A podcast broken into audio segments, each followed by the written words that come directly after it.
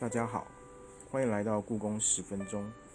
今天要为您介绍的一件展品是呃，在雍正时期的珐琅彩瓷，好，目前正在故宫南院所展出。那今天介绍这件呃雍正时期的珐琅彩瓷呢，它的正面呢是一个非常优美的山水画，那它的背面呢，呃，有一首诗，这个诗呢写上。溪上红泉分径路，山中相与有神仙。好，那这个是节录自新唐诗的一首诗句。那在这个诗的旁边呢，还有三枚印章。这三枚印章呢，分别写着山高、水长跟瘦如。那珐琅彩瓷呢，是康熙时期开始创烧制作。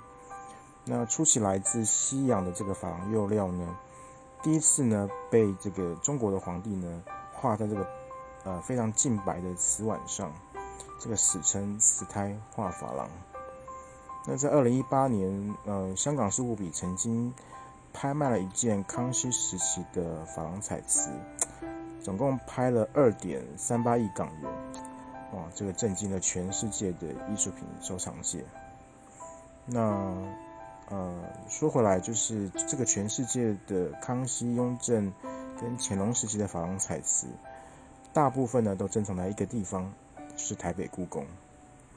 那这件呢，我们所介绍的雍正时期的这个折墨山水珐琅彩瓷，呃，可以显现出雍正独特的艺术品味。那也是呢，在雍正时期才开始将一个非常白净的瓷器。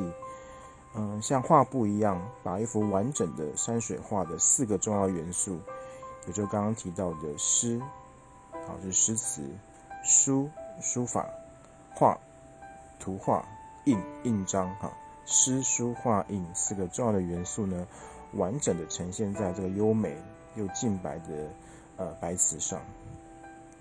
而当时呢，依照这个雍正喜爱的样式，呃，交办内廷内府。一样制作，这个我们史称内廷工造。嗯，所以呢，今天呢，如果你进到台北故宫欣赏这个三这个三个朝代的珐琅彩瓷，就成为参观国立故宫博物院最大的乐趣之一。